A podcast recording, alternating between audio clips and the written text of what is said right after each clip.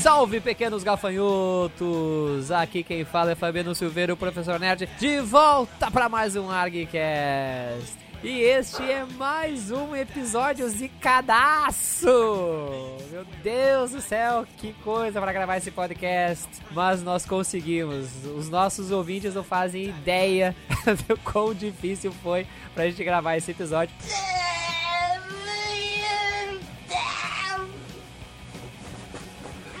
Mais ou menos, mais ou menos, mais ou menos. Mas estamos aqui, juntos, finalmente, para falar sobre um episódio muito pedido pelos nossos ouvintes, que é sobre card games. E estou aqui com o meu amigo, grande coisinha verde. E aí? Ô, Mickey, homem não anda fazendo umas coisas dessa. Já tá fazendo propaganda do Card Goblins, é Já! isso? Tem que ficar falando que nem Goblin. Eu achei que era o ET Bilu, meu, ET Bilal, aquele, como é que é o nome? Bilal, pô. Sei lá como é que é o nome daquele ET, caramba. conhecimento. Ninguém sabe, mas É. o ET Bilu, ele é um Goblin. Ah, é mesmo, muito bem aí, ó, viu? Criado por ti, deve ter sido. É um Goblin, ele tá trolando todo mundo, dizendo que é alienígena e as pessoas acreditam. tá bom. Estamos aqui também com o representante da Steel Jackson Games, Luciano Abel. E aí, galera? E eu queria deixar claro aqui que roubar faz parte das regras de Mud. Chega lá, os presos não vão aceitar vocês porque vocês não roubaram. Muito bem. E estamos aqui também com o nosso grande amigo Gustavo Browner. E aí galera, beleza? Você tem que ter disciplina na cadeia! O negócio É hoje é isso aí. Fire. Ó, já estão começando a falar quais os, os card games a gente vai colocar na mesa aí, hein? E diretamente também das terras da Jambô, o nosso grande juiz de Magic the Gathering, Rafael Desvalde. E aí galera, tudo bem? Eu tô com fome. Não sei se é relevante. Tá raspando o popote. Nós também, né? Pois é, né, cara? A gente tá aqui há, há uma hora esperando pro Rafa entrar pra gente gravar esse podcast. Tinha uma versão do podcast que ia ter janta depois, mas eu acho que essa foi uma das 47 que zicou.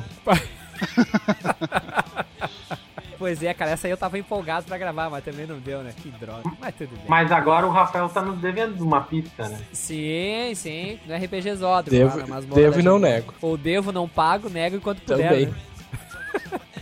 Mas, gurizada, vamos nessa então. Vamos falar sobre Trading Card Games, os jogos de cartas colecionáveis. E não necessariamente, né? Não só isso, né? A gente tava conversando aqui nos bastidores, né? Pra gente. Porque assim, tem muita coisa que a gente jogou que são realmente cards colecionáveis, né?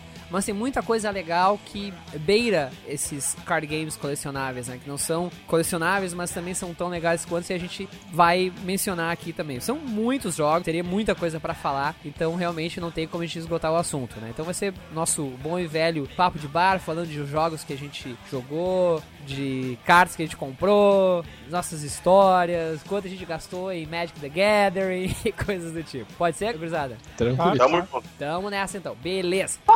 Vamos começar. Vamos embora. Vamos lá, o ET Blau Blau. Busque Ah, conhecimento. Busque conhecimento no ArgCast, né? Isso. E joga em Card Goblin. Muito bem, olha só. Mas cara, o cara. Bom, esse episódio aqui é patrocinado pela Jambô ou pela Coisinha Verde Games aí? Ou pela Steve Jackson Games? Quem tá patrocinando esse evento? Esse... Todo mundo, é uma joint venture Todo pra mundo. esse episódio. Tava tão difícil que teve que reunir todas as empresas pra. É. O cara pagando a pizza, nem me interessa essa de onde dinheiro.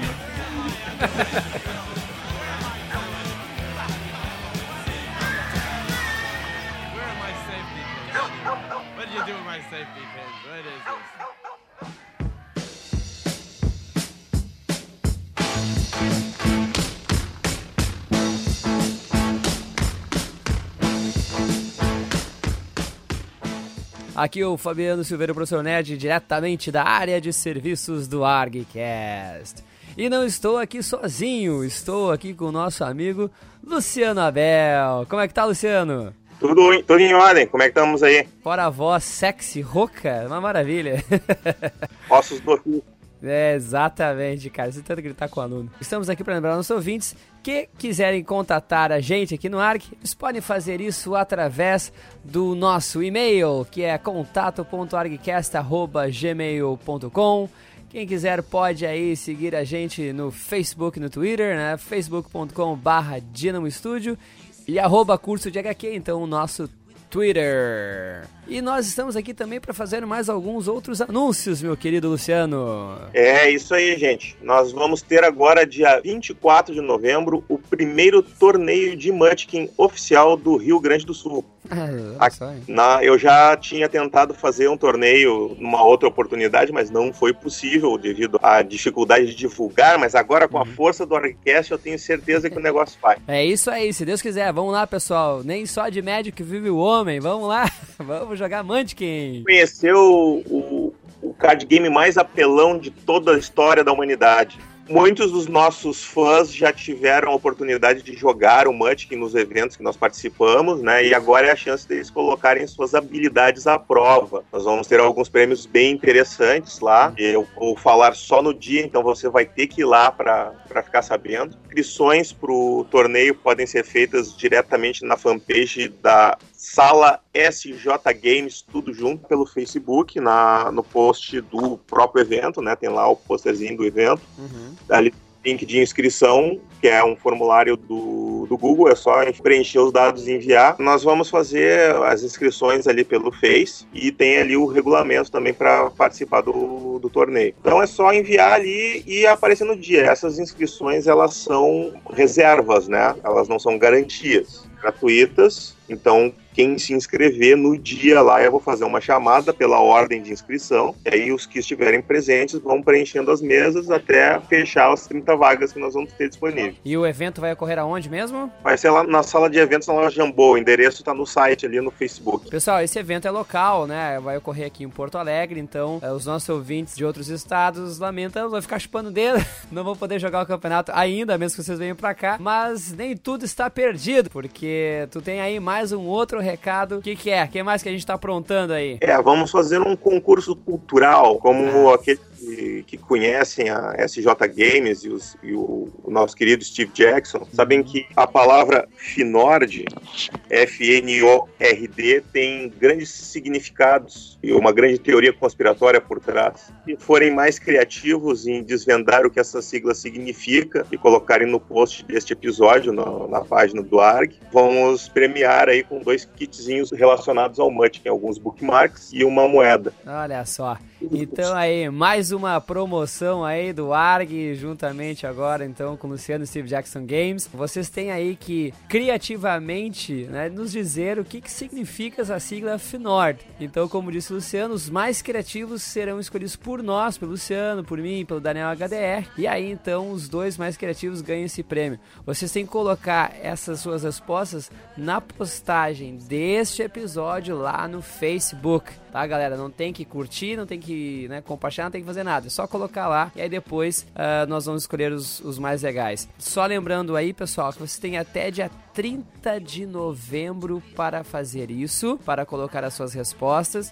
E nós pretendemos divulgar os vencedores aí então no episódio que sai no dia 9 de dezembro, tá certo? dar um recadinho final, assim, pessoal que quiser passar lá na, na página da sala SJ Games e curtir, vai ficar sabendo de todas as novidades que nós tivermos pela frente aí. É isso aí, galera. O pessoal que curte card games, curte Munchkin, tá aí. Sempre que a gente puder, a gente também tá aqui pra te ajudar nessa divulgação, tá, meu querido? Perfeito, valeu pela força. É, que é isso. E só pra lembrar então, pessoal, nós ainda temos a promoção do sketchbook de Walt Simonson, autografado por ele. Não se esqueçam que vocês têm aí que mandar as fotos de vocês alusivos ao Thor Walt Simonson né, até o dia 18 de novembro. Depois o pessoal tem aí pra votar até o dia 9 de dezembro. O resultado sai lá no final de dezembro, lá no episódio do dia 23. Então aí, então vamos lá, se mexam, participem. Então aí mais uma promoção cultural. Concorram, né, pessoal? Participem. É isso aí, vamos se mexer. É isso aí, galera. Valeu.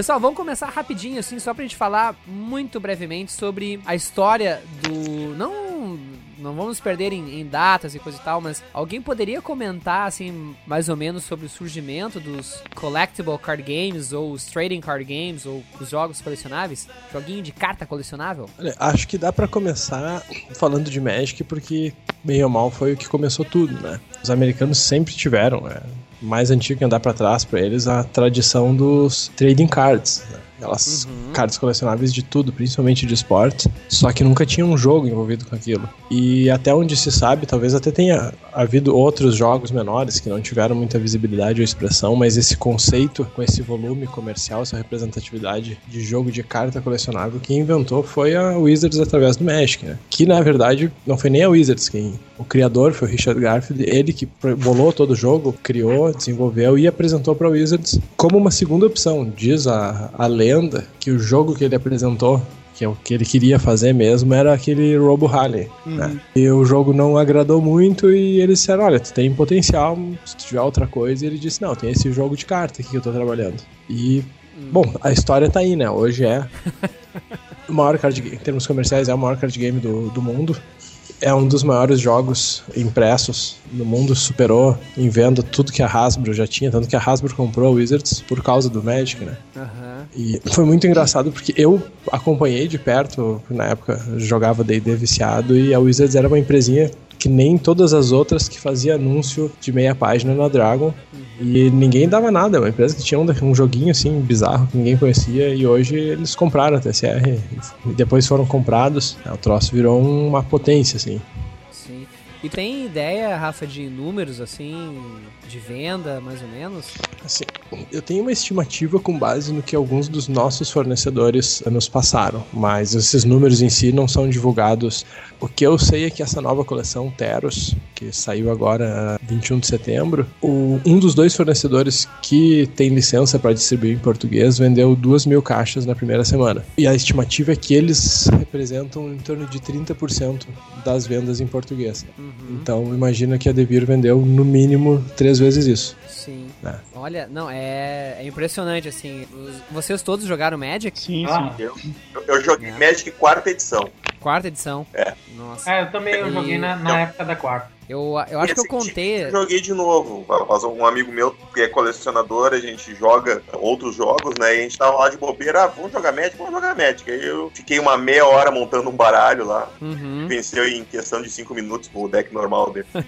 Bom, acho que eu já contei essa história, né? Não vou repetir aqui toda ela, mas só pra comentar que eu comecei a jogar Magic em função dos meus alunos, né? Porque eu jogava RPG e a gente ia até aqui em Porto Alegre, Planeta Proibido, né, Pra comprar os, os nossos livros, né, e quadrinhos. E era uma febre, cara, o Magic, né? O pessoal, todo mundo jogando nas escadas, atrapalhando o fluxo pra poder chegar na loja. E eu odiava aquilo, sabe? Criei um ranço do Magic Aham. no início, né? Eu também. E eu, pá, eu não suportava, cara. Não aguentava aquilo. Eu achava idiota eh, e reclamava. Coisa de piada, de adolescente, né?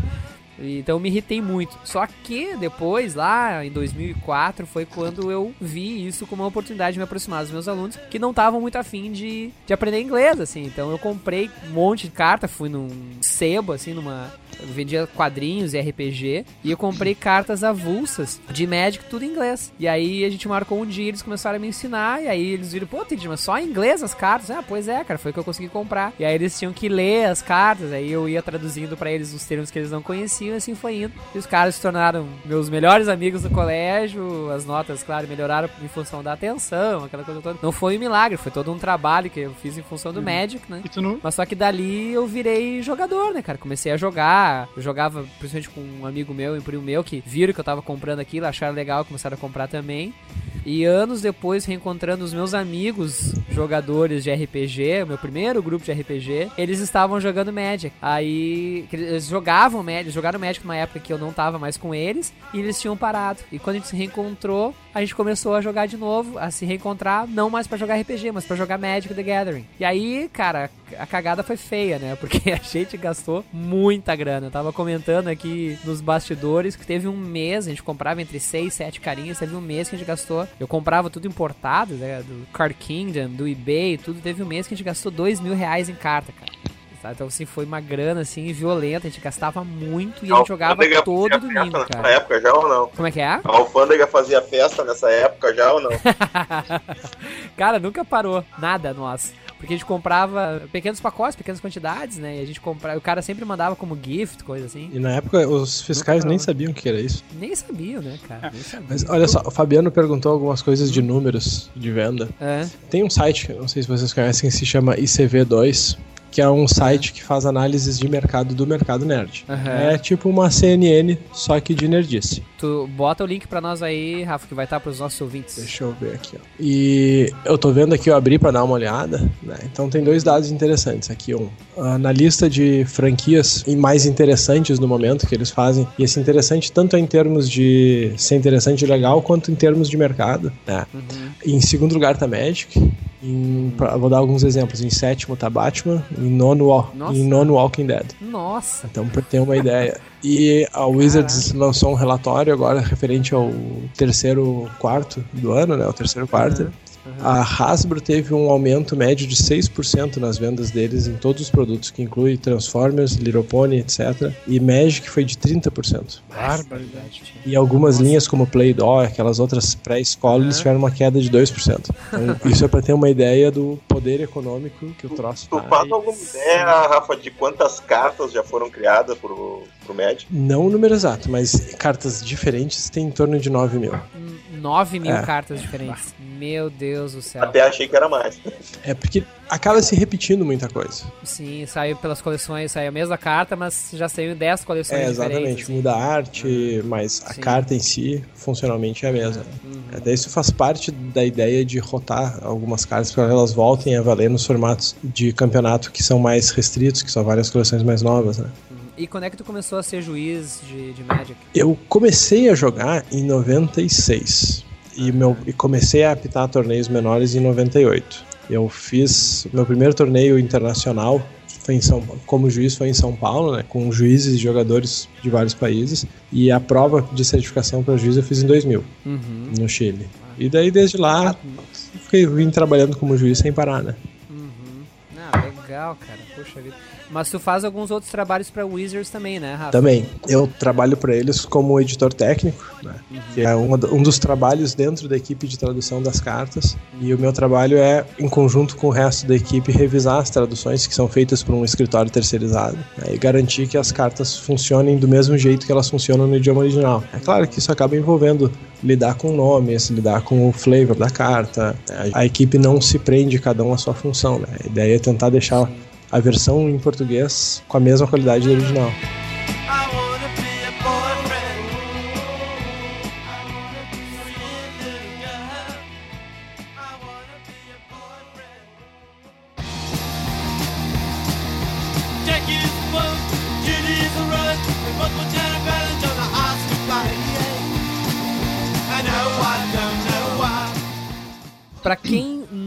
Jogou Magic, como é que tu explicaria o que é o Magic the Gathering? Geralmente eu faço analogia com xadrez. Eu pergunto se a pessoa sabe jogar xadrez e digo: no xadrez cada peça tem um poder, tem um efeito. Imagina um xadrez com 9 mil peças diferentes, tu vai escolher algumas e montar teu tabuleiro. Que merda, hein? Meio assustador, né? O Rafael, o Rafael é bom de criar essas analogias, né? Aham, pois é, cara. Imagina, aí a pessoa assim, mas como assim, né? Daí o cara puxa um baralho, daí é que assim, a primeira é de graça, né? Sim. Mas é, é tipo andar de bicicleta. É meio assustador, mas depois que o cara começa, vai tranquilo. Sim, sim. É, e, e cada carta, então, tem, tem tipos diferentes e tem características diferentes. E num deck que teoricamente é aleatório, mas ele é montado por ti, as peças são escolhidas por ti, né? Só que esse baralho, esse deck, ele é embaralhado, né? Então tu tem que contar um pouco com essa aleatoriedade, né? Mas com aquelas cartas, com as estratégias que tu vai tentar montar, né? Esse lance de tu montar o deck, eu acho que é uma das coisas mais geniais do Magic, assim, que Uhum. tu, tu realmente, tu, se tu não é bom em construir o teu deck, não adianta nada tu saber jogar bem, né? Sim, exatamente. Ó, É, assim como não adianta tu saber mexer as peças do xadrez como eu e não ter estratégia nenhuma, né? Exato. Mas o Richard Garfield, o cara, o cara é foda, né? O, Ele é um matemático, É, É né? doutor em Ele é matemática. matemático. Ele, é do- Doutor em ele é matemática. doutor em matemática, né? se eu não me engano, o Neto, Pouca- não é pouca bosta. É, um né? título que- que é meio difícil de alcançar. O Netrunner, ele- Falou, falou o doutor em linguística, né? o Netrunner, ele fez, se eu não me engano, junto até com o Magic, não? O Netrunner não era a primeira opção dele pra, pra Wizard of the Coast. Eu já vi alguma história de que ah, alguns jogadores de Netrunner falando que é um jogo bem antigo, né? Uhum. Mas realmente eu já não sei, eu estaria especulando. Mas eu sei que é dele, é uma criação dele. E inclusive, hoje eu fiquei sabendo através do meu irmão que ele foi o consultor de um card game virtual que vão lançar de Aham. Dragon Age. É, ele participou também do Ascension, não? E tem outros card game que ele, ele ajudou agora também, eletrônico. E não, se- tem uma, uma história, não lembro, não sei se é lenda, eu lembro de ter escutado que ele tinha, tinha feito o Netrunner junto com o Mad e mais outro jogo. Que ele tava. Ele É, eu já- eu já ouvi essa história. por ele mesmo. Tem um pessoal aqui em Porto Alegre que joga o, o Netrunner e são loucos, assim, adoram pelo jogo. O jogo é muito bom. E o que, que é o Netrunner? É, É um, um é um card game que nem o Magic, só que é um cenário cyberpunk, assim, estilo Blade Runner. Hum, Não, uma característica do Netrunner é que um é o hacker e outro é a corporação e cada um tem suas. tem- a- o, o jogo, as regras são diferentes. Então não é que nem o Magic, cada lado é igual. Eles, cada um tem um jogo diferente, baralho diferente, uma mecânica diferente. Isso é uma coisa bem interessante. Ele é colecionável, quando foi lançado, ele era colecionável, né? Mas como é um formato difícil, quando eles fizeram agora, eles fizeram fechado. Tu compra o baralho pronto, né? E aí tu, o- as cartas prontas, aí tu monta o teu baralho quando tu for jogar. Tá, então só pra gente explicar aqui, então, o, geral- o Magic geralmente é jogado um contra o outro, né? Embora haja outros formatos, né, Rafa?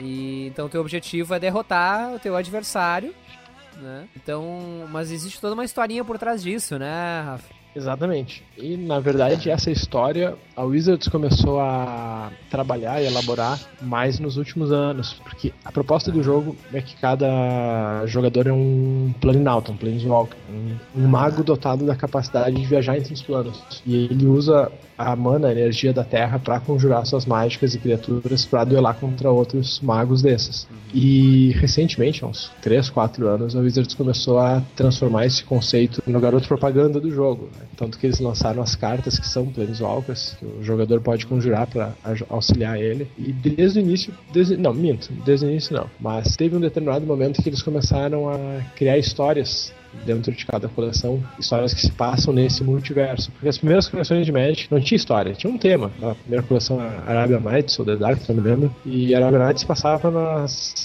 lendas ah, das Mil e Uma Noites da Terra. Ah, depois que eles foram lidar com esse conceito de ter uma história servindo de pano de fundo de cada coleção. E hoje em dia as histórias estão super elaboradas. E o interessante é que o Magic ele tá passando pra outras mídias, né? Já tem quadrinhos, já tem videogame, né? Isso mesmo. Eles fizeram uma tentativa logo no início, lá por 2001, 2002, eles lançaram uma série, foram três ou quatro romances ambientados em Magic, mas eram meio ruinzinhos, só que cada um deles vinha com uma carta de brinde, e uma delas hoje em dia é caríssima, assim. então vendia pela carta. Hoje não, hoje todas essas empresas sabem trabalhar suas franquias de uma forma bem mais coesa e com mais qualidade. Então hoje tem quadrinhos, tem romances, tem jogo de videogame de computador que é o Duels of Planeswalker, tem o Magic Online que eles lançaram vários anos já e é um sucesso, que é um simulador de Magic. É um Magic virtual, tu compra as cartas dentro do jogo, joga torneio, faz tudo o que tu faria na vida real, só que faz dentro do jogo. Eles fazem campeonatos lá também. Eles fazem comprar Ah. duas vezes o jogo. Compra duas vezes a mesma carta. Exato, eles vendem. Eles entraram no mercado virtual, assim, eles vendem cartas que não existem.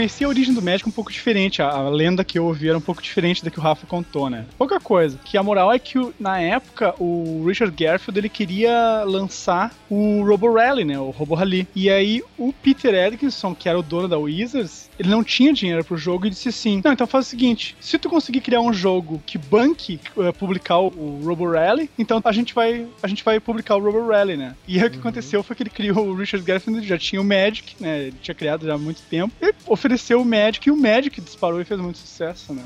Ah, eu acho que era essa história que eu escutei e eu escutei que ele É, feito. Netrunner junto. Ah. Pode ser também, faz sentido. E vocês jogam Magic ainda até hoje ou não? Eu não jogo. Além do Rafa? Não. Não. Não.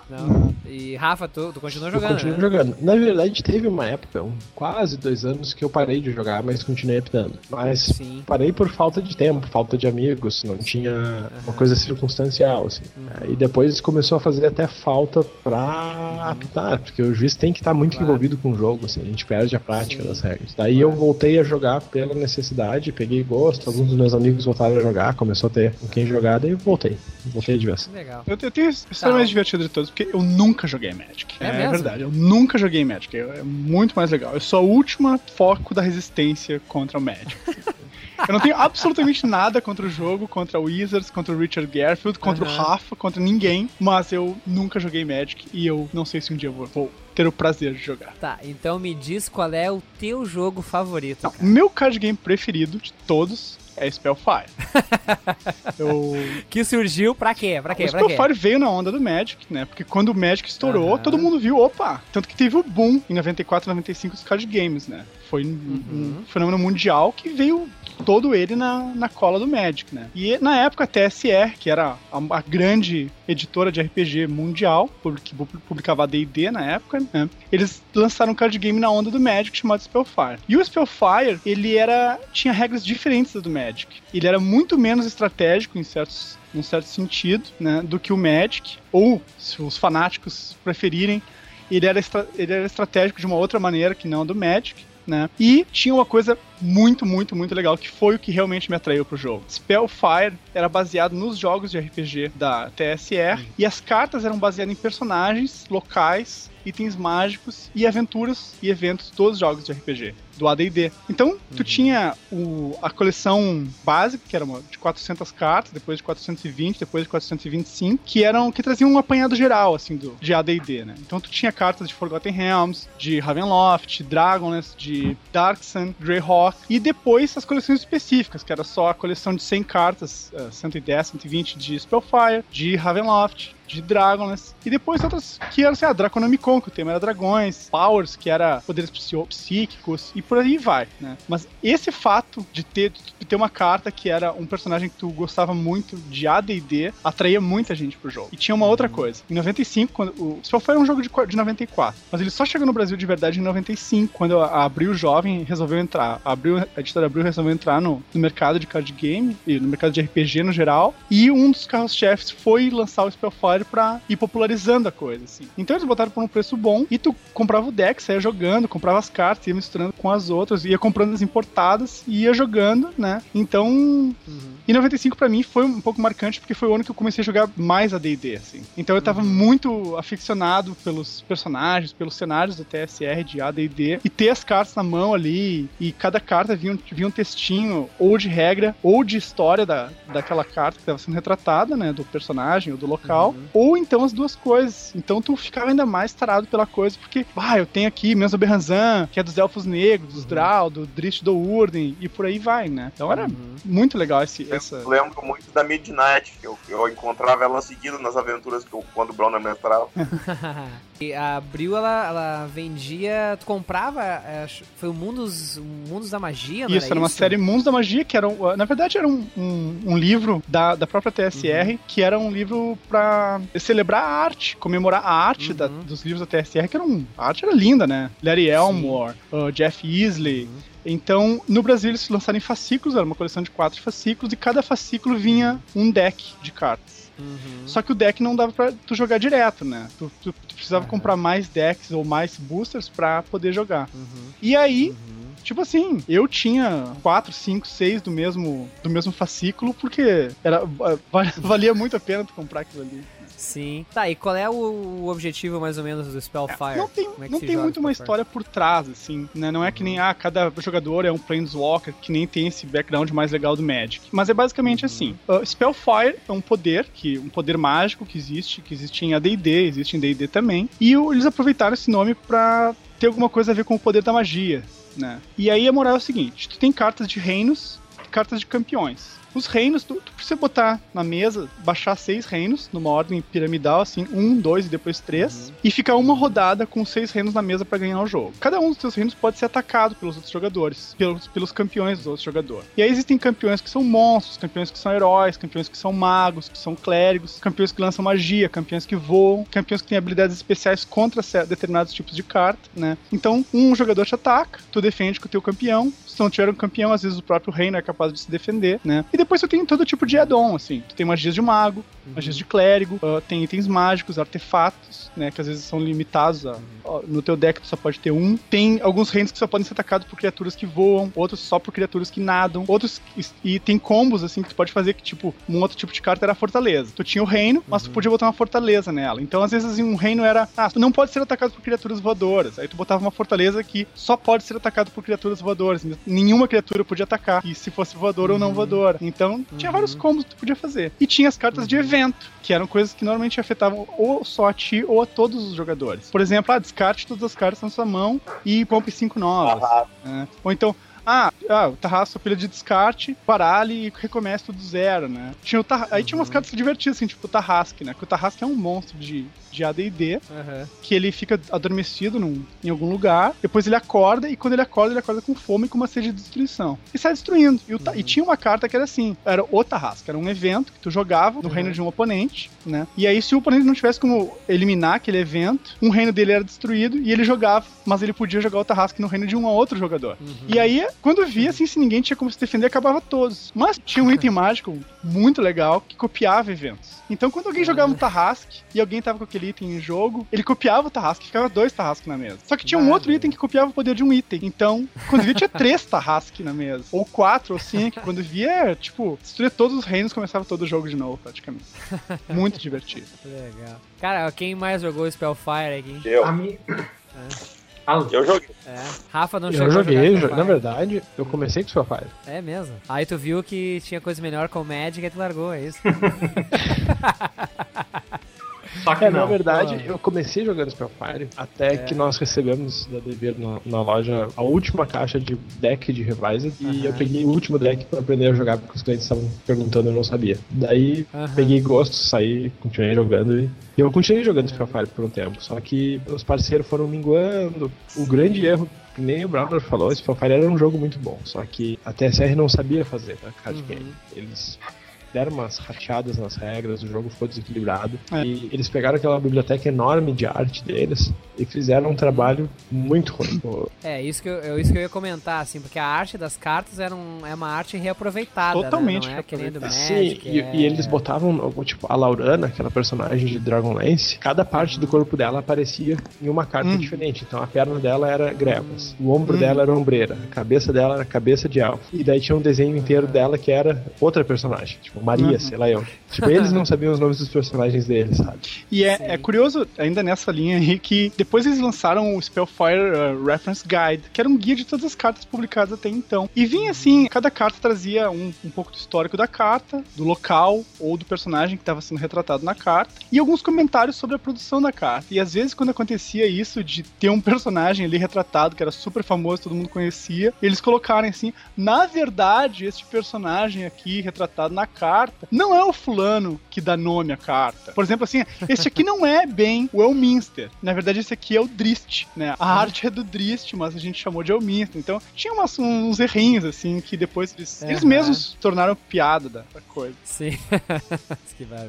É, eu joguei, assim, muito pouco Spellfire. Foi em função do Magic. Também, assim. Porque na época que saiu o Mundos da Magia, comprei tudo, comprei todos, todas as, as coleções da Editora Abril que trouxeram Spellfire, só trouxeram mais coisa pra eu guardar, na verdade. Então eu sempre deixei num canto lá. E quando eu comecei a jogar Magic, eu pensei, pá, tinha aquele outro jogo, né? O Spellfire, aquele da Abril. E aí foi quando eu comecei a. eu fui jogar. Aí, mas joguei muito pouco, assim. Joguei. Não conheci ninguém mais, assim, que, que jogasse Spellfire, né? Olha, Então eu não fui muito além, assim. Spellfire eu uso, usei muito pra minhas campanhas de RPG. Eu usava as cartas pra mostrar os personagens. Aham. Mas, e ainda uso elas pra fazer playtest nos meus jogos. É mesmo. Como fundo da carta. Usa no fundo. É, Testemunha. Card Goblins foi todo playtestado em- com papéis em cima de, de cartas de Spellfire. Sacrilégio. Tem jogadores de Spellfire que vão encontrar vocês em Porto Alegre. Vão. Puxa vida, se ouvinte, se você ainda é jogador de Spellfire, parabéns. Spellfire, Spellfire tem liga mundial, tem um site só de Spellfire, site oficial, mentira, feito por velho. fãs. Você errou aqui. Nossa. Versão online pra jogar, baixar cartas, booster packs que foram feitos só pelos próprios jogadores, né? Então, ainda tá vivo, assim. A Wizards chegou a prometer um, um retorno de Spellfire, mas, Aham. mas não saiu. Não, não aconteceu, né? Cara, eu tô olhando aqui no Mercado Livre, tem um maluco que tá vendendo uma coleção da Dungeons. eh, Cha- eh, Dungeons Chase, é isso? É, Chase é a carta especial, né? Mais, mais, mais rara. Ah, tá. São, 20, são 25 cartas, da 1 a 25 por 1.275 reais. Tá cara, eu, eu sou um. Eu sou um totalmente contra o Mercado Livre, né? Não contra o Mercado Livre em si, mas contra os vendedores do Mercado Livre. Então eu diria que a Aham. pessoa vá no eBay e compra essas mesmas cartas por, sei lá, um dólar e 37. De repente, de repente, se tiver caro por 75 dólares, mas não vai passar disso, né? Porque eu acho que os brasileiros eles não sabem muito o valor das coisas. Especialmente quando é Sim, deles. É muita É especulação, muita né, especulação. cara? Então, eu sou Que totalmente coisa. contra comprar qualquer coisa no Mercado Livre. Porque normalmente as pessoas não sabem o valor das coisas. Tem É. muitos delúrios of grandeur. Tá, mas então deixa eu te perguntar uma coisa, Gustavo. Por que diabos tu não joga Magic the Gathering?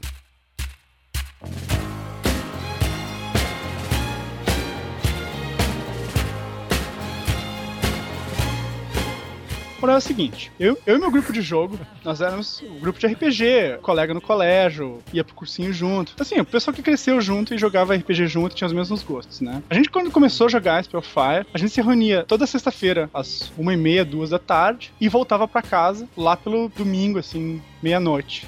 Né? Depois de jogar Spellfire direto, direto, direto, direto, RPG, depois Spellfire de novo, um pouco mais de RPG. E acontece que isso foi todo ano, foi um ano e meio, assim, esse vício total. E aí o pessoal meio que começou, um encheu o saco e se livrou das cartas. Um dia ele chegou e disse, ah, não vou jogar mais porque encheu o saco. O outro começou a perder interesse, o outro começou a jogar com os primos, aí não quis mais jogar com a gente, sei lá, acho que ele roubava, né? Aí, tanto que a gente tentava, ele via, ele vinha com os papos assim, não, cara, se tu vai jogar com teus primos, assim, com a gente, tu não vai jogar com as regras direito. E aí, o pessoal meio que foi parando de jogar e eu, ah, fiquei meio sem ninguém, assim, pra jogar, porque eu queria continuar jogando Spellfire, porque eu sempre gostei. Continuo gostando. Mas aconteceu que, ah, também não, não saí atrás, assim, pra procurar outros jogadores e tal. E aí eu, bom, vou tentar jogar Magic, né? De repente aí eu vá atrás de outras pessoas pra jogar, passo lá no Planeta Proibido, faço um grupo pra jogar Magic e decidi investir no Magic. Eu fui, acho que, eu não sei se foi na Jambô que eu fui na época, ou se foi no Planeta Proibido, mas eu tenho a impressão que foi na Jambô. E eu comprei umas. Comprei o deck básico, era a quarta edição, né? Comprei, acho que era Romas, Terras Natais, Artifacts, uma coisa assim, que era só. Já era uma coleção que estavam relançando algumas cartas. Mas enfim, eu comprei assim, tipo, três boosters, três coleções diferentes, né? Vários boosters de três coleções Uhum. diferentes. Tirei absolutamente todas as cartas raras e muito raras daquela edição. Bah. Todas. Eu conferi, eu comprei uma Dragão Brasil especial que tinha ali as cartas, né? Aham. Tinha todas as cartas raras e muito raras. Chegou uma Lotus negra aquela? É, a como Lotus, é? Lotus Negra, negra, Black né? Lotus. Eu peguei assim, tá, né? Só não tem ninguém com quem jogar. E quer saber, no final de semana eu vou mesmo jogar RPG com meus amigos, fazer alguma outra coisa. Então, tipo, eu vou acabar não jogando Magic. Eu peguei, levei pro Rafael até, e disse, ah, meu, vende, faz alguma coisa, troca aí por, por dinheiros pra mim e fica por isso mesmo. E nunca joguei. Ainda tem umas cartas que restaram, as cartas que eram comuns e muito comuns, né? Acabei ficando, porque não tinha valor mesmo. E aí, nunca joguei, até teve amigos meus que jog... depois pessoas que eu conheci que jogavam Magic, mas eu nunca, nunca joguei mesmo. Nunca voltei a tentar até. Mas por falta de, de gente assim, falta de oportunidade. sim. Pois é, tu conhece o pessoal da Jambô, né? Te apresento o Rafa, se tu não conhece o Rafa. Nessas pessoas não jogam card game comigo. Ah, que Até foi engraçado que uma vez que a gente tava em São Paulo, eu, o Leonel, o Guilherme, a gente encontrou o Trevisan também, Tormenta, e a gente tava reunido na casa do Trevisan, assim, ah, vamos jogar um card game, vamos jogar um negócio. E o Trevisan, ah, achei minhas cartas da Spellfire aqui.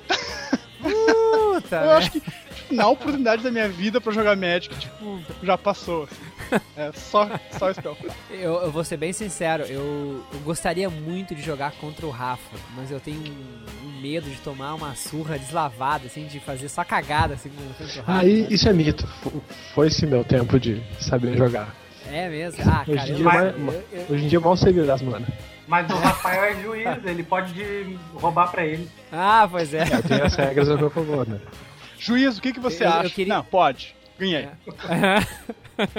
A pergunta que não quer calar, que eu quero fazer pro Rafa, é o quanto ganha um juiz de médica atualmente? Assim, o juiz de Magic ele não trabalha diretamente para o Wizards. É que nem esses programas de certificação de software. O juiz faz uma prova, é certificado pela Wizards e depois ele vai eh, trabalhar para organizadores, que às vezes podem ser Wizards também. Na maioria das vezes dos grandes torneios é Wizards. Então, quanto o juiz vai receber vai depender do tamanho do torneio, do tamanho do organizador, da quantidade de juízes trabalhando. Varia assim em torno de 100, 150 reais por um dia, até um torneio grande, profissional. O cara vai viajar para o exterior com passagem paga e vai receber em torno de mil reais por dia em mercadorias, material que depois ele vai ter que vender. Mas daria para ficar rico se o cara pudesse trabalhar de juiz todos os dias. Em média, um juiz apita um torneio por mês. É muito parecido com um juiz de futebol de salão, assim, ou de futebol. Só que os grandes torneios pagam bem. Até porque os grandes torneios chamam os juízes mais experientes, mais qualificados. E ter esse pessoal à disposição, que nem qualquer coisa, é caro. Mas não é só, não é só a questão do pagamento, porque para Wizards os juízes são voluntários. Eles não encaram como uma profissão. Mas tem outros ganhos paralelos que não são só financeiro, que é tu viajar, tu conhecer gente em outros, outros lugares, outras cidades, outros países. Eu viajei o mundo todo. Esses dias eu fui contar, eu viajei para 14 países. Pobreza pega. Pega, pega como sarna. Pega, como um vírus. Entra pela pele, pela respiração. Eu controlo a minha respiração. Eu prendo o meu ar sem querer. Sem querer. Fiz amigos em vários desses lugares, então tu participa de uma coisa que é bem grande e que te dá algumas oportunidades de conhecer lugares e pessoas legais. Aham. Deixa eu fazer uma pergunta então pro Browner. Quantos torneios de Spellfire tu apitou? Não tem absolutamente nenhuma ligação com o mundo das competições de Spellfire. Eu sei que existe um clube da luta de Spellfire, mas eu não tenho nada a ver com isso, né? Vocês não ouviram de mim, né? Nunca nem participei desses torneios, dessas coisas assim. Esse mundo underground, desse tipo de coisa, não, não é pra mim. Eu vou contar uma coisa que vai deixar o Browner triste, mas o, o destino final das minhas cartas de Spellfire foi ser peso de uma porta que eu tinha aqui. Ah, eu, me enrolei- lembro. Eu enrolei todas num papel com durex e. Mas ah, segurou a porta firme por muito tempo. Eu lembro disso, Tem um Rafael. tarrasque ali. Eu lembro muito bem de chegar na Jambô e ver a porta sendo segurada por cartas Spellfire. Eu lembro, isso nunca vai sair da minha memória. E um dia, essas cartas vão cair de cima da porta em cima de ti. As coitadas já foram demitidas da sua função há muito tempo. Não, isso é o que tu pensa. ah! Teve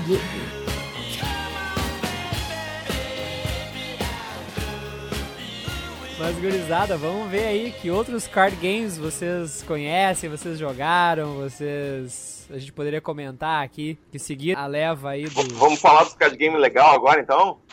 Não, vamos falar dos legais, os que importam a gente já falou. Isso. Toma, vagabundo.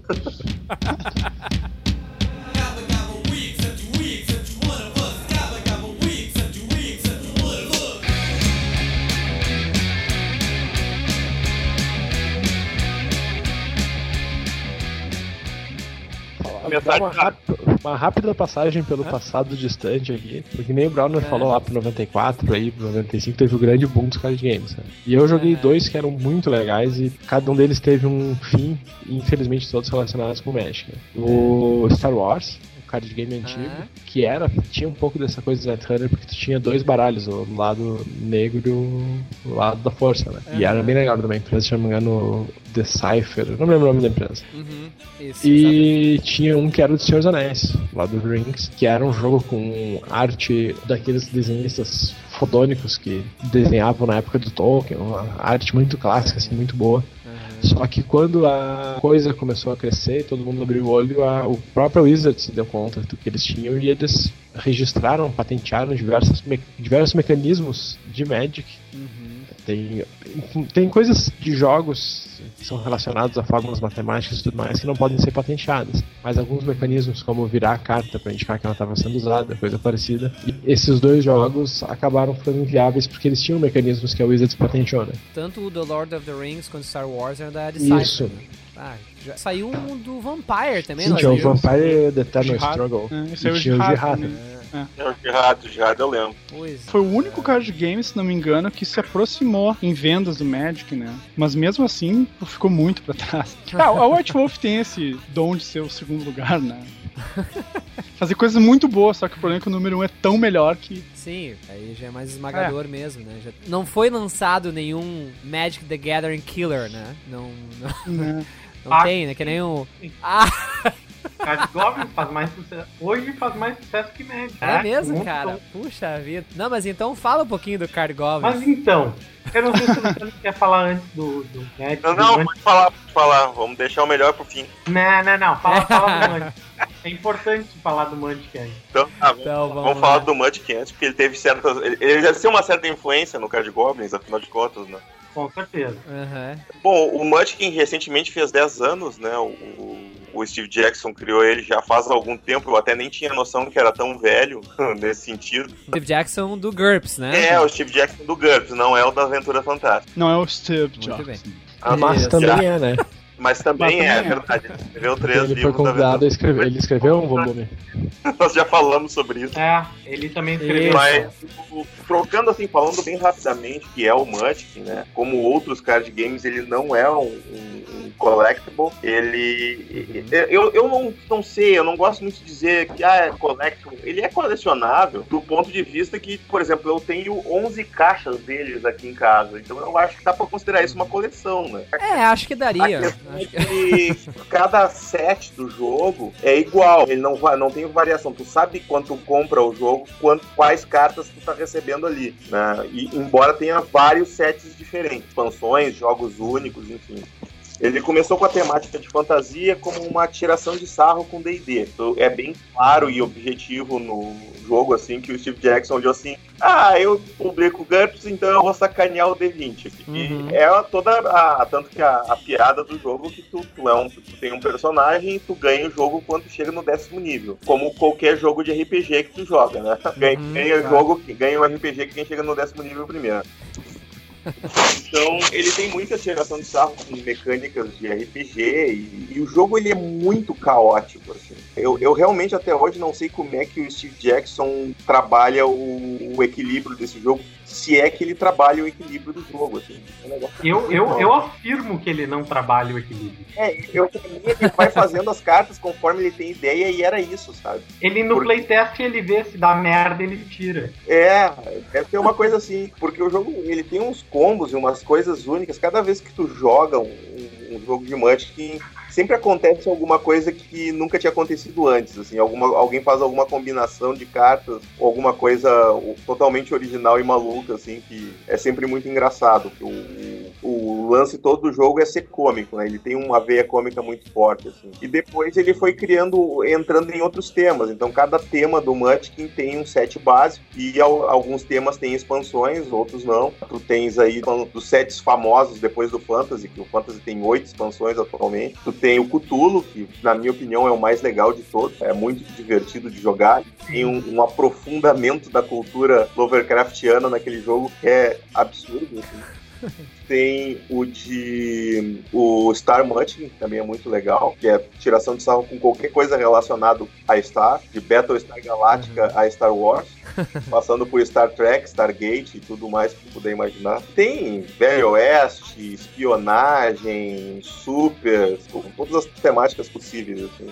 E a moral do jogo, do Munchkin, ao contrário da maioria dos jogos, não é tu ganhar. A moral do Munchkin é tu avacalhar os teus amigos. Porque o jogo é, funciona desse jeito. Tu fica im- tentando impedir os outros de ganhar. Tu não fica tentando ganhar o jogo. Aham. né? Até que chega um ponto que tu não consegue mais impedir alguém de ganhar e aquele cara ganha.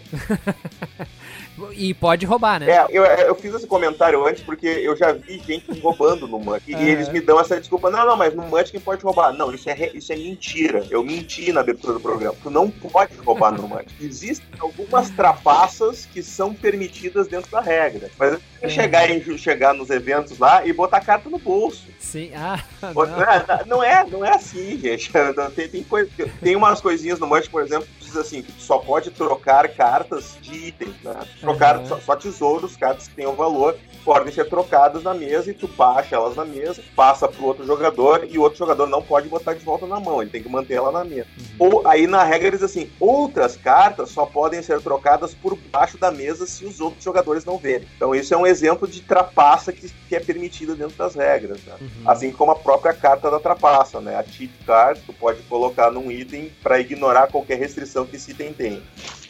Eu já vi usando, ah, essa é a carta da trapaça, então eu coloco nesse monstro e ele morre, sabe? Não, não é para isso que a carta serve, a regra tá esquina. Mas eu acho que o Munchkin é um jogo que mais tem house rules, assim. eu já vi gente jogando um jogo completamente diferente do que fica nas regras.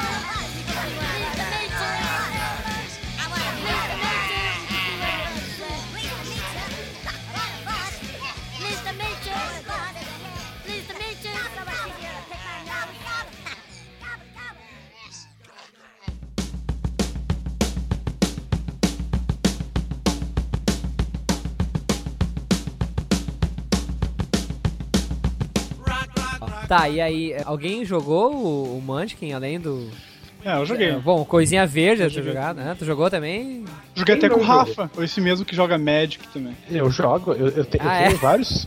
Eu tenho o Munchkin básico e várias expansões. Eu tenho Inclusive, o Rafa teve uma, uma participação lá na sala da Steve Jackson para jogar Munchkin com a gente. Ah, mas eu vou sempre lá ganhar Olha umas aí, ó. cartinhas promo. É, nunca joga. olha só. Tem que ficar cuidando do Sim, sangue da Jambô, tô, né? tô Rafa? trabalhando, não. A bota seus Medium pra trabalhar lá.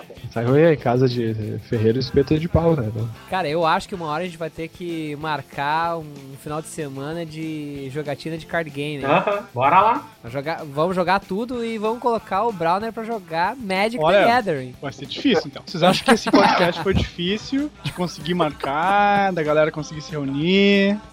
Pra mim fazer jogar Magic, olha, não é que eu não queira, mas é que existe um universo conspirando contra isso. Isso faz todo sentido. Mas agora eu quero saber, então, como é que Munchkin chegou a, a influenciar o Coisinha Verde a lançar o seu card Goblin. Bom, então, não só o Munchkin, né? O Magic também serviu de influência. Ah, desculpa, Browner, o Spellfire eu acho que não. Não, minto. minto, sem minto, ele serviu. Sem Spellfire jamais existiria Card Goblin. Não É verdade. fazer play Porque ele é é... base. É verdade, é verdade. Então, Card Goblin se deve a esses três jogos, viu? Cada um de sua maneira. Mas então, Card Goblins ele é um card game de humor, né? E a ideia é justamente como do Munchkin, que é de humor, tu, tu ri, né? E, e avacalhar. Na verdade, Card Goblins saiu do RPG que eu tinha escrito Malditos Goblins. No RPG Malditos Goblins é um RPG de humor, tem para download no meu site, entrem, por favor, coisinhaverde.com. Por favor, isso aí, já tá o link aqui embaixo. E no Malditos Goblins, cada jogador é um RPG de humor, né? Bem, bem escrachado. Cada um é um Goblin fracote que vai morrer rápido, né? Tu constrói teu personagem aleatoriamente, tu nem sabe como é que ele vai ser, mas não tem problema porque ele vai morrer daqui a pouco. e eles morrem muito rápido. Então é, é divertido que tu morre e tu vem com outro de novo com a desculpa de que ele é um filho, sobrinho, neto que veio se vingar. E ele também teve muita influência, esse RPG teve muita influência do Paranoia, né? E ele é um RPG bem simples, bem, bem direto, assim. E cada um é Goblin. E, e no jogo botei uma regra opcional que tu- se tu Se tu ficar imitando um Goblin, tu ganha um bônus. e essa regra, mesmo sendo opcional, o cara não precisa imitar um Goblin. Todo mundo que fez o playtest ficava imitando. Essa é a melhor regra do mundo. Aham. É a melhor regra do mundo. Sim. E aí que É o jogo acontece? mais divertido que existe. Cara, tu fica te mijando de rir durante o jogo. Já teve, tive um amigo num playtest que tocou o telefone e ele. todo mundo vai, ele, ele vai continuar imitando a voz do Goblin, porque tu tem que continuar imitando, né? Não é só em on, tem em off também. Se tu parar, Aham. se tu parar Ah. de imitar, tu perde o bônus pro resto do jogo. E aí tocou o telefone, aí todo mundo, ah, será que ele vai atender? Aí ele. Alô? Sim. Sim, tô jogando, mãe. ele teve que explicar pra mãe dele, imitando o Goblin, o que que era, né? E isso, isso é uma coisa muito engraçada do, do, do RPG. E aí eu, pá, fazer um card game disso, né? E aí eu comecei a pensar nessas interações, né, que, que tem de falar, de não sei o quê, e algumas coisas que até o Munchkin tem essa, essa tiração de sarro, né? E eu, bah, eu faz todo sentido. E eu comecei a desenvolver o jogo, comecei a desenvolver. Mecanicamente, ele não é nada parecido com o Munchkin, nada, eu diria. O, o máximo é o fato de que é um baralho só pra uma galera jogar, né? E não precisa cada um ter o seu baralho. Tirando isso, é só a semelhança com o Munchkin é isso. Tem algumas mecânicas ali parecidas com o Magic, que o Richard Garfield inventou a roda, né? Então a gente usa a roda ainda. Aham. E ele tem influência de diversos outros jogos, né? Como eu, como eu citei. Sabe, eu acho que é interessante comentar que o, o Card Goblin é um jogo que tem muita do ARG, aqui não falando do podcast, mas do Alternate Reality Game, né? Porque tu interfere com o ambiente à tua volta e com os outros jogadores, fazendo os caras terem que pular, plantar bananeira e esse tipo de coisa, equilibrar coisas na cabeça e coisas do gênero. É, o, o- é, tem, tem muito disso, né? E é, foi engraçado que isso a gente começou, eu comecei botando de avacalhação. mesmo. Aí, inclusive, no game design do jogo, foi até interessante que no game design do jogo, quando eu tava desenvolvendo ele, eu mudei, eu mudei as regras umas três vezes. Assim, radicalmente, de pegar o jogo, jogar fora e começar do zero. E numa dessas, eu tava com uma preocupação do certo balanço do jogo, e eu fiquei pensando, peraí, e se eu ir pro outro lado? É goblins, goblins são caóticos, né? Então, foda-se, eu vou deixar essa regra aqui, né? E aí eu comecei a balancear o jogo com isso, entendeu? Com o desbalanceamento do jogo. E aí foi bem interessante, porque em vez de eu equilibrar as cartas apelãs e as cartas low power, eu deixei, né? Isso tornou o jogo bem interessante. Uma combinação bem aleatória. Muito bem. E tu tens expansões, né? Já de. Isso, isso. A gente, a gente tem Goblins, a né? Faroeste e a Pirata, né? E agora tá pra sair a de Zumbi, Cthulhu e Ninja. e, inclusive, a gente vai ter uma surpresa em breve, não sei quando ainda, mas em breve, do Card Goblin. Ó. E eu, e eu tenho outro card game pra citar, que é um que a gente tá desenvolvendo, que é um card game de luta. De- simula jogo de luta, tipo Street Hum, Fighter, legal. né? E a gente já tá em desenvolvimento há um bom tempo, né? Eu não sei quando vai sair, mas já temos uma arte e tudo mais, já tá, já tá indo. Só que tá naquela época em que eu tô talvez prestes a mudar radicalmente de novo a mecânica toda, então não sei quando vai sair. Vai acontecer mais umas três vezes pelos cálculos. Com certeza.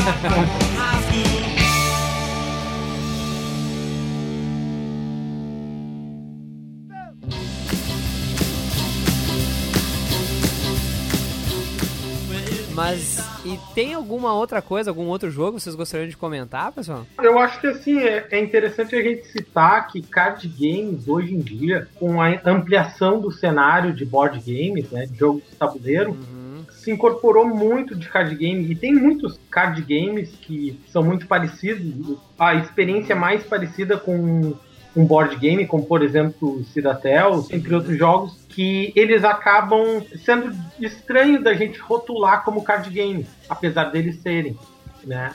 Então acaba que hoje tu não tem uma linha divisória entre board game e card game, né? Então, se a gente fosse falar sobre board card game, a gente ia ficar muito tempo falando. Então é interessante lembrar isso. Sim, é, não, com certeza. Até porque assim, a gente poderia aqui, vai ter gente que vai falar, ah, eu joguei Yu-Gi-Oh!, Ah. eu joguei Pokémon, é, então tem muita coisa, né, cara? Tem, tem muitos jogos aí, muitos jogos saindo também, tem, ah, principalmente naqueles, nos sites de crowdfunding, né, vocês encontram aí muita gente aí eh, elaborando seus, seus jogos, seus card games, né? Então tem muita coisa aí saindo, pessoal, tem muita coisa mesmo. Outro- tem outros card games nacionais que surgiram recentemente também. Sim. Uhum. É. Eu, eu só assim me lembro, eu queria muito, porque eu sou fã, né? E o Gustavo Browner também é muito fã. Eu queria muito ter jogado do G.I. Joe, Aham. cara. Ah, Verdade. Mas teve uma, uma vida bem curta, né? É, pois é, mas só pelo fato de ser G.I. Joe, É, sabe? Verdade. É que nem o do, do Batman, cara, que eu tenho. Só que eu confesso, assim, que eu achei o Card Games lá nos Estados Unidos, comprei, mas não joguei, né? Uhum. Óbvio, né? Mas ele vem com dois deckzinhos, vem com todos os heróis, vilões e os Mas, artefatos. mas esse card game do Batman não é desenhado pelo Liefeld, né? Não, não, não é. A capa, a capa da caixa do deck é. Sério? Ah. Aham, sério, sério. Por isso que não deu certo. É, pois é, deve ter sido. Tem um outro que eu acho muito interessante também, assim, o conceito, não sei se vocês conhecem, o da National Geographic, o Aham, anacronismo. eu tenho. Conheço, Muito interessante. é. É bem legal o jogo. Ele entra naquele, eh, naquele grupo que eu citei, porque ele é um jogo tático. Tem a carta Uhum. e tem um tabuleiro. Ele é tipo Summoner Wars nesse quesito. Tem a carta que simula uma miniatura, como se fosse num tabuleiro quadriculado, né? Aham. E ele é muito interessante, porque cada personagem tem quatro cartas só, né? E uma delas é o boneco que vai ficar no tabuleiro andando pra te atacar. E a temática dele é interessante, anacronismo, que é uma mistura de, de tempo, né? De, de uh, uh, sem tempo, né? Sem uma cronologia. Então tu tem heróis tipo William Wallace, tu tem o Aquiles, tu tem uh, vários personagens históricos. César. É, Júlio César, o Musashi. Tem um monte de personagens que tu bota pra enfrentar numa arena. Isso é bem legal, isso é bem legal. Eu gostei muito do jogo e eles lançaram aqui no Brasil junto com a Dragão Brasil, né? Foi, é, é, Quando É que- tentaram reviver ela. é. Foi quando trocaram as editoras, né? É. E deram uma dentro aí, dando um deck de brinde junto com a Dragão Brasil. É, eu É. me lembro que aqui na loja nós vendemos todos os exemplares que nós compramos, mas o pessoal comprava a revista, pegava as cartas e deixava a revista no balcão. Ah, Sim, levava o que valia a pena, né? É. Pessoal, como o Coisinha Verde falou aí, e nós também comentamos no início, assim, cobrir todos os card games e falar de tudo aquilo que a gente jogou é difícil. Eu queria saber se vocês têm. Porque assim, o Luciano é um representante aí do Munchkin, né? Do Steve Jackson Games. O Coisinha Verde tem o seu, seu Card Goblins. O Rafa, né? Juiz aí de Magic. E o Gustavo Browner, um- uma viúva do Spellfire. Então, eu queria saber se vocês têm histórias pra contar de card games, assim, coisas que aconteceram nas mesas de jogo, nos eventos. Vou contar as histórias, depois eu vou deixar É. a novidade pro final. Tá, beleza. Então vamos lá, o Luciano aí, acho que deu, se manifestou. Luciano, tem alguma história legal aí pra contar? Aconteceu na segunda Comic Con, que, que pra mim entrou pro hall dos- das histórias antológicas dos eventos aqui que eu, que eu participo. Na Comic Con, a gente, te- inclusive, a, a gente tava com- no primeiro dia com uma mesa, eu tava com uma mesa de Munchkin lá, e aí no segundo dia eu tinha cinco mesas de Munchkin, que o cara pra me levar mais, porque fez muito sucesso. E a gente tava jogando especificamente o Star Munchkin. E o Star Munchkin, como muitos outros vo- volumes do Munchkin, tem nos seus monstros, nos seus halls de monstros, Cthulhu. Porque sempre que eles conseguem, eles colocam o Cthulhu, né? Obviamente ele tá no, no Cthulhu Munchkin, inclusive tem três ou quatro variações dele no Cthulhu Munchkin. No Star Munchkin ele tá no, como uma criatura espacial, né? No Munchkin Booty, que é o de piratas, ele tá lá no fundo do mar também. Então, e é sempre e o legal é que é sempre o mesmo poder, a carta é sempre é, o mesmo, é a mesma ilustração básica, muda a arte e tal, mas o, a carta é a mesma. E falando rapidamente da mecânica do jogo, todo monstro no Munchkin, ele tem uma bad stuff, né? Uma coisa ruim. E quando tu não consegue derrotar ele, tu sofre aquela coisa ruim. E ele te dá uma quantidade de níveis tu derrota para te ganhar o jogo. Nesta mesa em questão tinha seis pessoas jogando, das quais cinco estavam empatadas no nono nível. Lembrando que o décimo nível é a vitória. Aham, A aham. sexta pessoa estava no quinto ou no sexto nível, bem pra trás, e era uma menina, ela sacou a carta pra ver qual carta ela iria enfrentar, e ela sacou o Cthulhu, que é um monstro de 20 níveis, que ela não tinha como matar. E o bad stuff do Cthulhu é: você morre e. Além disso, todos os seus, os seus companheiros de jogo sobem um nível para poder tirar sarro da sua cara. Em outras palavras, se ela não conseguisse fugir, porque tu sempre tem a opção de tentar fugir, errado, tirando 5 ou 6 em um D6, todo mundo ia chegar no décimo nível, menos ela. Ia ser o famoso Ultimate Loser. To- Ia ter um empate geral com cinco, com cinco ganhadores e um perdedor, né? Cara, a guria jogou aquele dado, rolou aquele dado umas seis vezes, porque tem várias cartas no Munchkin que fazem com que tu ro- rerole dados, né? Aham. E jogaram outros efeitos e tal, e ela conseguiu fugir e seguiu o baile. O teria sido melhor, mais a fuder o final da história se ela tivesse ganhado o jogo, mas infelizmente um dos outros jogadores chegou no décimo nível antes e ganhou. Ah. Foi um momento tenso, a sala parou, assim, veio todo mundo na volta, assim, pra ver se ela ia conseguir fugir ou não. Ai, muito bem, muito bem. Ah, e aí, coisinha verde? Cara, eu não lembro nenhuma história muito interessante, assim, pra, lembro, pra citar. aquela do campeonato, cara, que, o- que foi ganhado pela diplomacia. Ah, quer dizer, tipo, todos os campeonatos de Card Goblin?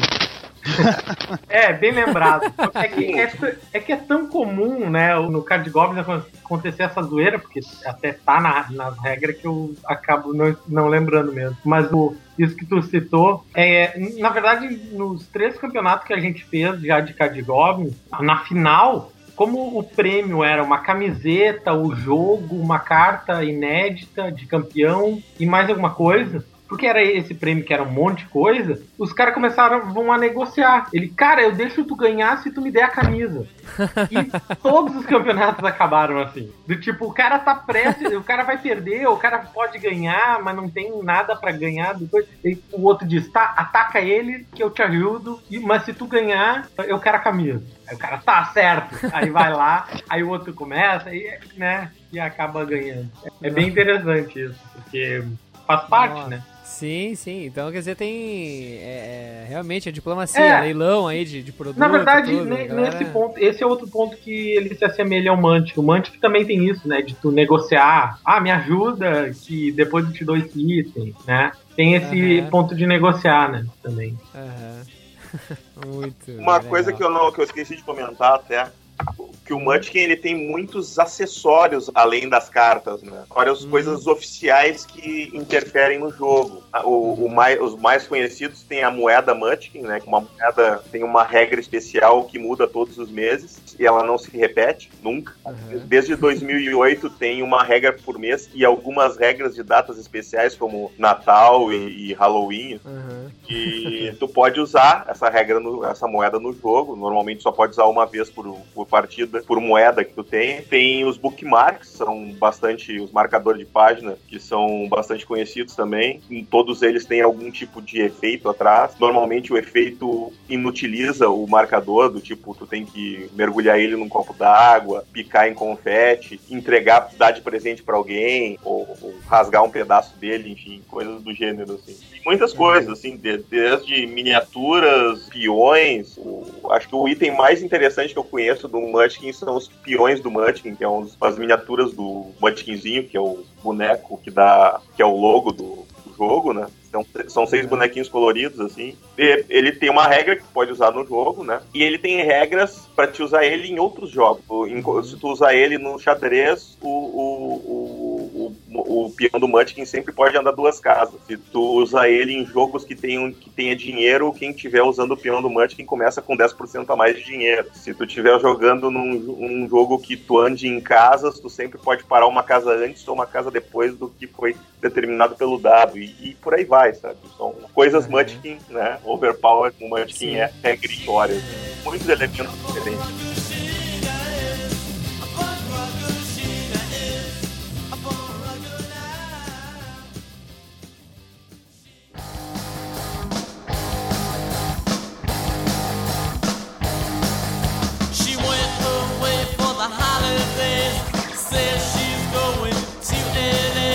She never got there. She never got there. She never got there. They say yeah. She went away for the E Rafa, algumas histórias de Magic. na verdade. Eu fui puxando na memória algumas aqui pra falar pessoal. Mas antes do Magic, eu quero tornar público assim um problema que existe no Munchkin, pelo menos aqui na Jambô. Como sempre, um ataque gratuito, ele não tá aqui pra se defender, mas azar, ele que resolva depois. mas o Leonel tem um problema com esse jogo. Essa juventude de hoje está muito mudada. Capaz! Assim, o Leonel, o Caldela, mesmo, fica bem claro, que Deixa eu só pedir assim, Gustavo, por gentileza, o chorinho do Leonel. Unhê! Unhê! Que o problema é não interessa o que esteja acontecendo no jogo. O Leonel inventou que o objetivo do jogo é não me deixar ganhar. Então, às vezes. É Tipo tipo War, assim, ele assim, tem um né? objetivo próprio, que é não deixar o Rafael ganhar. Às vezes ele abre mão. Ele podia. E tem um jeito mais fácil de não deixar o Rafael ganhar, que é ele ganhar o jogo antes. Mas ele faz uns planos mirabolantes, tipo turma da Mônica, assim, de cebolinha, pra eu não ganhar. Então. Eu aqui reclamar público, assim, né? Mandem uns e-mails pro Leonel e pressionem, digam pra ele deixar eu ganhar de vez em quando. Assim, eu acabo ganhando algumas vezes, mas era mais fácil. Ele se concentrar na sua própria estratégia pra ganhar do que não deixar tu Exatamente, ganhar, né? exatamente. Mas histórias de Magic. Bom, vou começar com. Vamos lá. Há muitos anos nós tínhamos uma, uma cadela, uma husky siberiana, que se chamava Kika. Infelizmente faleceu, já morreu de velha. E ela ficava solta na loja durante os torneios. E ela era muito silenciosa, como a maioria dos huskies. E um dia estava tendo um torneio, os jogadores estavam jogando e ela se enfiou entre as mesas e ninguém viu. E uma hora um jogador baixou uma carta que conjurava uma ficha de lobo. E nessa hora a Kika botou a cabeça no colo do oponente. E instantaneamente.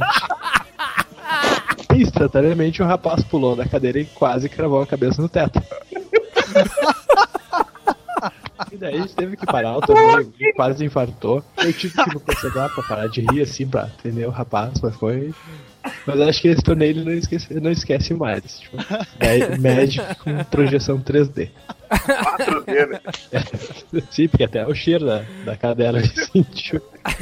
E teve uma outra vez. Essa eu já contei aqui num outro Argcast, mas eu, só pra relembrar. Eu tava pitando um torneio, num lugar aí, e um jogador me chama em voz alta. Assim, o jogador tem que perguntar. A ideia é que ele pergunte pro juiz, porque afinal de contas é pra isso que a gente tá lá. Mas tem umas coisas que não dá. Ele não só me chamou, como perguntou em voz alta, assim, na frente de todo mundo. Juiz, 4 dividido por 2 arredondado pra cima é 2 ou 3? e daí o que, que tu responde um vivente desse? Eu, bem educadamente, eu disse, porra, tu pode arredondar essa merda pra onde tu quiser e vai dar sempre dois. Acho que ele aprendeu, assim, a- a- pelo menos a, a matemática do 2 e do 4 dividido por 2 foi.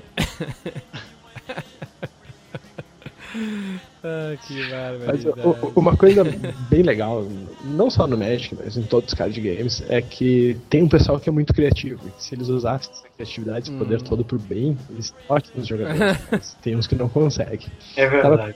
Eu tava apitando um torneio e um jogador me chama. Quando eu cheguei na mesa, o jogador que me chamou tava de costas pra mim e o oponente dele tava de frente. E o oponente tava com as cartas abertas, num leque, assim, que nem geralmente a gente segura. E eu cheguei e disse, pois não. E o jogador disse, eu acho que meu oponente tem cartas demais. E em Magic o limite é sete cartas na mão. E o rapaz tava com um leque ali, olhei cinco cartas, mas eu fui olhar a mão dele. E atrás dessas cinco cartas tinham umas 40 cartas. Empilhadinhas, escondidas. E o rapaz com uma cara de, pois é, né? E eu olhei pra ele e disse, pois então, meu amigo, e essas cartas aí? E esse tijolinho? O que, que tu me explica? E ele me olhou assim com uma cara de quem não sabe o que falar. E eu disse: Olha, cara, você tem que pelo menos te explicar e te defende. O que, que foi? Tu esqueceu de descartar? Isso aí, esqueci de descartar, foi a resposta dele. Eu disse: Não, cara, tu vai pelo menos te esforçar e pensar na tua própria desculpa. Eu não vou acreditar igual, mas pelo menos te esforça pouco. Então tem uns, uns caras que. Não, o, o que, que se passa na cabeça de uma criatura dessa, né, meu? Quantos anos tinha a criatura só de curiosidade? Quantos anos tinha a criatura só de curiosidade? 20 e vários, não era uma criança. Lamentável. Brincadeira, hein? Teve, teve uma outra que eu lembrei agora, teve um campeonato nacional, que eu fui um dos juízes, campeonato brasileiro, lá em São Paulo. E tinha um casal de jogadores, eu não vou citar os nomes, mas a, a moça do casal era muito bonita, chamava atenção. Assim. E teve um rapaz que passou o início do torneio inteiro dando em cima dela, sabendo que ela tinha namorado e provocando o namorado dela. O cara tava querendo causar. Só que daí pra te ver como nem sempre dá certo essas coisas. Só que esse rapaz que tava dando em cima da moça, uma hora fez uma trapaça no torneio lá, ofereceu uma parte da premiação pra um cara conceder pra ele e saiu pro pátio do torneio, lá pra, pra rua, na frente do local onde era o torneio, e começou a contar pros amigos que ele tinha subornado um oponente. Só que ele fez isso na frente do namorado da guria, o mesmo que ele passou o dia todo espizinhando. O que, que o cara fez? Puxou o celular, gravou tudo e trouxe pros juízes. Nós chamamos o pessoal, ou nós chamamos o rapaz, que isso é uma infração gravíssima, o jogador é expulso do torneio. Daí chamamos ele e disse, ah, tu conhece esse cara aqui nesse vídeo? Ele disse, é, pois é, sou eu, né? tu sabe o que tu tá falando. É, né, tu vê, o cara pediu uns buster pra conceder ali. Daí foi expulso de cara, assim. Então também tem uma mensagem, aquelas, tipo, aquelas fábulas, assim, né? Cuidado em cima da namorada de quem tu vai dar, ou pelo menos não fala porcaria na frente do cara com uma câmera. O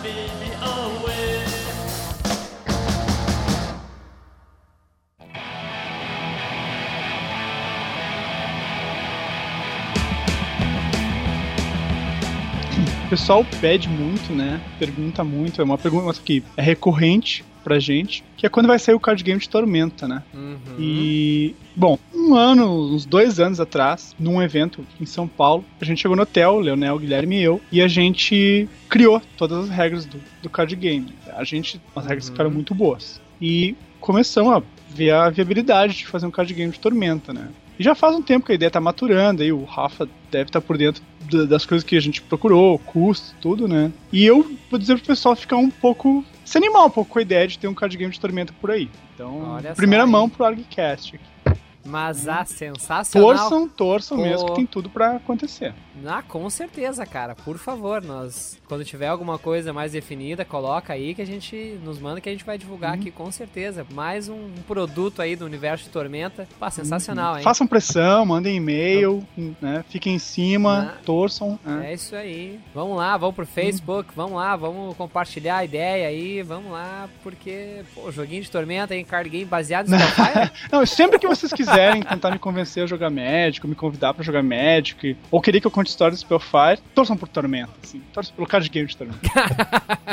Eu, eu achei que o Browner ia dizer que a, a Wizard of the Coast tinha comprado os direitos pra lançar a, a- a edição de Tormenta. Aí ia fazer bem mais sucesso que D&D quinta edição, né? Com certeza. Porque, pelo amor de Deus, né? Ó, eu tenho mais uma historinha pra contar aí. A gente beleza, teve várias histórias engraçadas e divertidas, mas tem uma que eu achei muito interessante, assim, educativa, porque foi sobre um assunto bastante sério. Há muitos anos teve um torneio que eu fui apitar em um, lugar definido, e durante o torneio um rapaz que estava jogando percebeu que o baralho, de- o baralho reserva dele tinha sumido. E pela circunstância ficou muito claro que alguém tinha pego. E quando a gente notou aquilo, foi muito na hora, eu falei com o organizador, fecha a loja e não deixa o pessoal sair. Eu reuni os jogadores e disse, olha pessoal, aconteceu isso, é chato, pode ser uma brincadeira, pode ser alguém mal intencionado, então eu acho que vamos procurar, né? Tá aqui dentro. E os jogadores se ofereceram, não, vamos fazer assim, vamos, cada um abre a mochila e vai saindo, a gente vai, vamos procurar, né? Tá em algum lugar. Porque os jogadores sabem que as cartas são caras e ninguém quer ser roubado, né? E um dos jogadores era um gurizinho, uns 10, 11 anos, e veio bem faceiro, pediu pra ser um dos primeiros e tudo mais. Bem quando eu tava abrindo as coisas dele, a mãe dele chegou e alguém contou o que estava acontecendo. Essa senhora veio indignada, porque era um absurdo onde já se viu aquilo, revistar o filho dela, porque não sei o que, e veio com 500 pedras na mão. E o gurizinho, com 10 anos, olhou pra ela e disse: Mãe, deixa, se fossem as minhas cartas, eu queria que fizessem a mesma coisa. Toma. Então, Vai, assim, é complicado porque a gente às vezes tem, fugindo um pouco dos jogos, mas a gente tem alguns debates sobre segurança e liberdade e as pessoas às vezes não sabem o preço real de ter uma segurança, o esforço que a gente pode fazer, né? E foi muito interessante ver aquele gurizinho consciente que ele era parte daquele grupo e eles não queriam uma coisa errada acontecendo. né? E ele estava disposto a fazer a parte dele e as cartas tinham sido roubadas mesmo, a gente encontrou a pessoa, ficou claro que ela roubou. Mas foi. É uma, é uma, uma mensagem que eu sempre guardo pra mim, assim.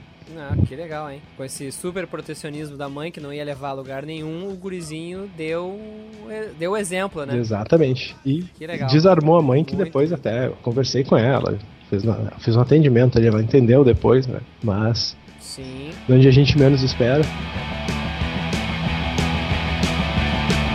Nós vamos então chegando ao final de nosso podcast sobre card games. Como eu disse, muita coisa ficou de fora, mas realmente não tinha como hoje cobrir todos os card games, né? Então, mas ficou legal aí um bate-papo sobre aquilo que a gente jogou, sobre as coisas que realmente importaram para nós, né?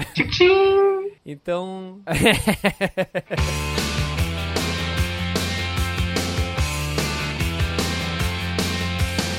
Under the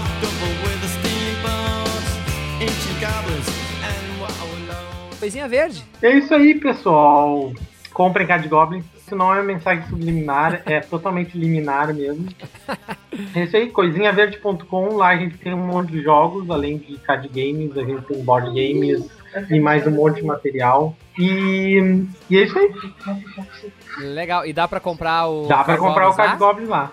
Luciano Abel. Bom, aquela coisa de sempre, a sala SJ Games está sempre presente nos eventos de anime né, aqui em Porto Alegre, a gente pelo menos procura. Se quiserem ficar por dentro, é só entrar no facebook.com barra sala SJ Games e se inscrever lá, curtir a página, que daqui a pouco nós vamos estar organizando um torneio de Munchkin aí, vamos botar todos os materiais lá. De repente vamos vir aqui avisar, ou talvez o evento já tenha, já tenha acontecido, não sei. Né? Estamos num limbo temporal, mas era isso. Gustavo Browner. É isso aí, galera. Card Game Spellfire especialmente traz muito boas lembranças, muitas lembranças muito boas mesmo, uma época muito boa. Infelizmente não consigo lembrar de nenhum caos pra contar pra vocês, mas me cobrem, né? Cobrem isso no Facebook aí, no Twitter. E fiquem botando pressão pra sair o Card Game de Tormenta. Botem pressão em mim, no Leonel, no Guilherme, em toda a galera, né? Até eu sei que o Rafael vai falar isso agora pro Guilherme. Olha o que o Gustavo falou.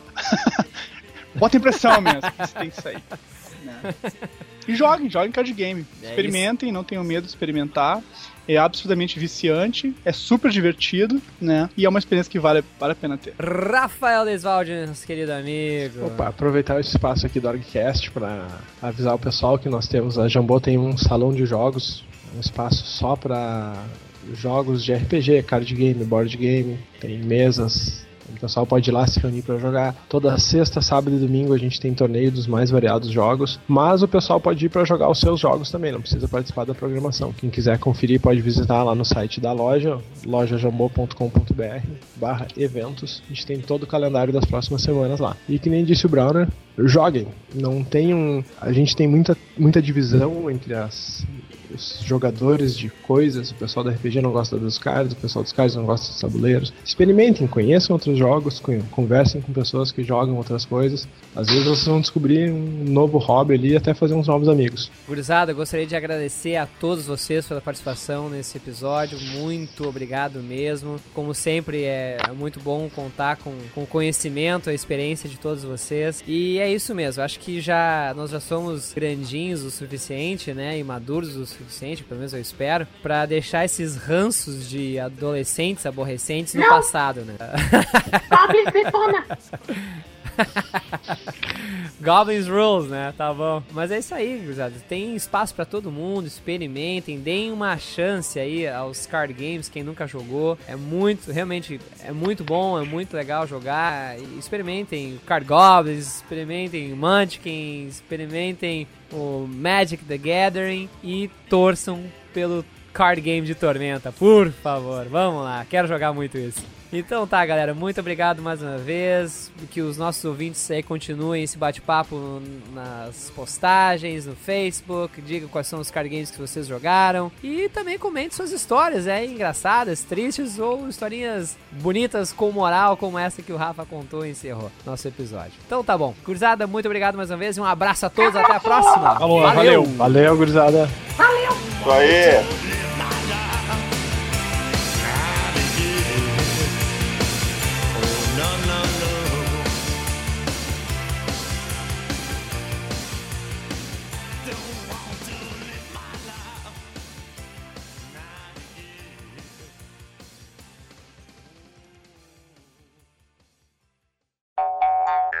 Eu. Ó, tem telefone tocando aí. Não dá bola, não dá bola. Então tá. Alguém tá recebendo uma pizza, mas não sou eu. É. Meu não é porque nem telefone eu tenho, né? Deu, deu, já, já parou aqui. Deu? Foi aqui. Tá, beleza. Então tá. Saúde. Obrigado. Fazer uma. Beleza. Ah, então tá bom. Deixa eu só dar uma esperada aí. É, um Tem umas, tem umas crianças que estão sendo revistadas aí, né? Isso, é, minha exato. passou por aqui agora. Cara, eu tenho um card games do Batman. É sério? Tem, óbvio que eu nunca joguei, né? Mas eu tenho. E cara, puta que pariu, como eu gastei dinheiro com Magic. Meu Deus do céu. Ah, quando eu, eu tava pensando na pauta de hoje, né? o que Eu, eu lembrei o quanto eu gastei em Spellfire também, caramba, cara. Puta que pariu. Tiamat. Bah! É. ou sou mate. Aí quando ela for tia. É. Hã? Hã? Puta! Ah, Piada ruim número um.